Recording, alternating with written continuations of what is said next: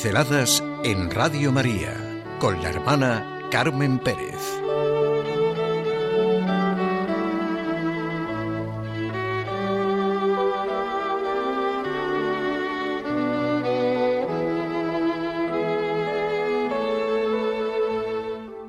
Solo hay dos clases de personas. Ha sido el tema de conversación con un amigo del Hospital Nacional de Parapléjicos, con Jorge, con el que me encanta hablar y me hace mucho bien, pues sencillamente por su respuesta en la vida, por su manera de mirar y de reconocer la realidad, eh, me conmueve y me impresiona. Es un lector empedernido. Así le conocí, porque siempre está leyendo. Y ya, ya nos hemos hablado de libros juntos y ya nos hemos comunicado libros. Precisamente comentábamos el libro de Víctor Fran, El hombre en busca de sentido. Y le había encantado su manera de comunicar, este gran logoterapeuta, que en el fondo solo hay dos clases de personas. Por supuesto, hablamos de persona en el contexto de riqueza y plenitud que cada uno de nosotros siente y grita cuando decimos soy persona. Son personas. Es una persona. Persona. La persona que es libre, responsable, sujeto de deberes y derechos, porque no solo es sujeto de derechos, nadie puede ser, tener solo derechos y primero no tiene deberes.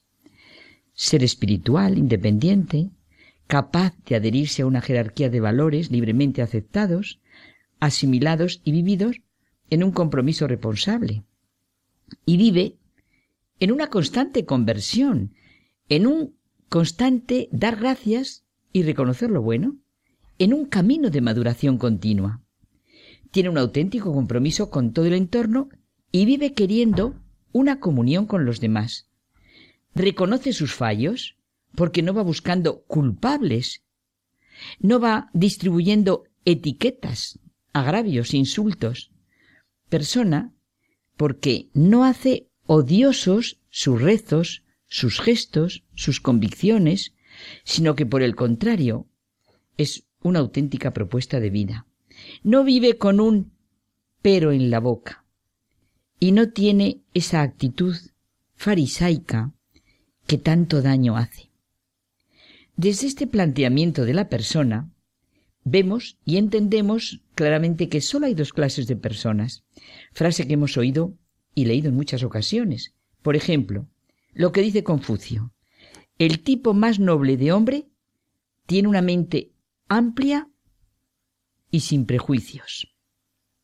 El hombre inferior es prejuiciado y carece de una mente amplia.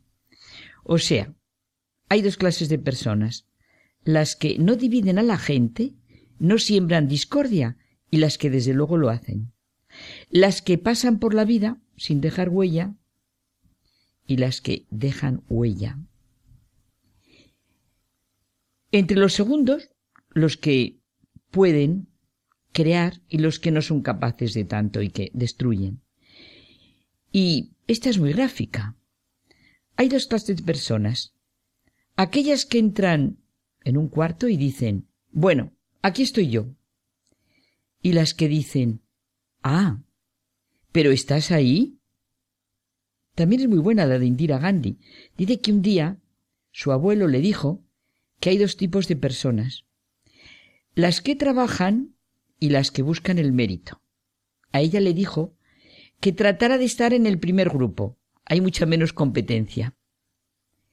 Es muy gráfico esto que hemos visto.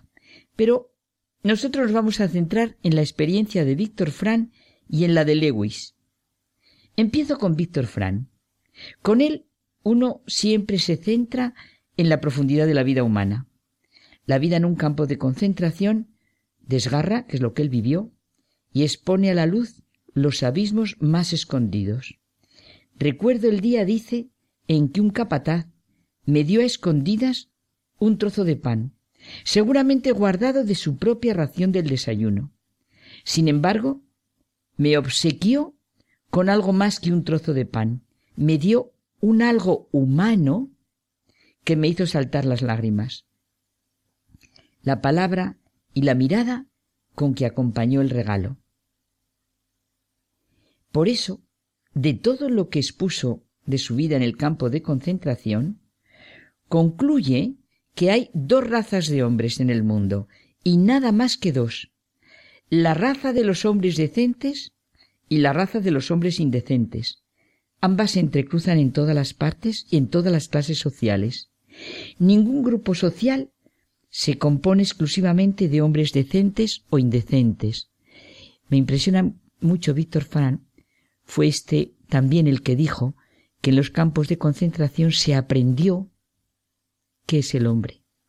El hombre es el que decide.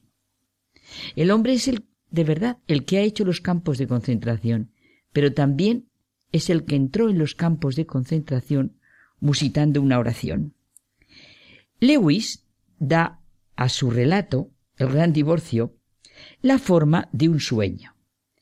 Él mismo se ha unido a un grupo de hombres y mujeres que están en el infierno y se les permite hacer un viaje hasta las cercanías del cielo.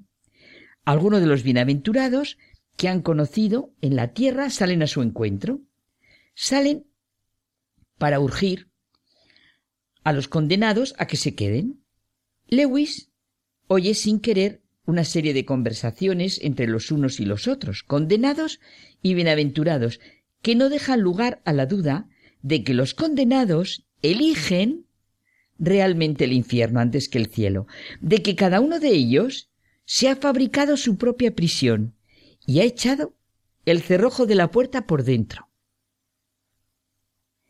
El guía le dice, en última instancia, solo hay dos clases de personas, las que le dicen a Dios, hágase tu voluntad, y aquellas a quienes Dios dice en el último instante, hágase tu voluntad. Todos los que están en el infierno lo han decidido así. Nadie que desee la felicidad seria y constantemente la perderá. Qué maravillosa es la oración del Padre nuestro que rezamos hágase tu voluntad. Realmente la oración del Padre Nuestro es la oración que podía y debería rezar todo ser humano. Ningún ser humano queda excluido de rezar lo que es el Padre Nuestro, ni contradice absolutamente para nada a lo que es su condición humana. Todo lo contrario, la plenifica. ¿Por qué pensamos que la voluntad de Dios es algo distinto de nuestro anhelo más profundo, como ajeno a nosotros, que tenemos, vamos, que aguantar, a lo que nos tenemos que someter? ¿Hay algo mejor para nosotros, más grande que hacer en nuestra vida la voluntad de Dios? Si la voluntad de Dios es el amor, es nuestro gozo, es nuestra plenitud. Para eso hemos nacido, Miremos la luz, las montañas, las estrellas, las flores, las buenas personas, la creación entera. Todo obra de su voluntad. Hágase en mí tu voluntad y empezaré a vivir de verdad. Mis mejores deseos para que recemos el Padre nuestro diciendo llenos de confianza que se haga la voluntad de Dios y seamos de esa clase de personas que en el fondo anhelamos.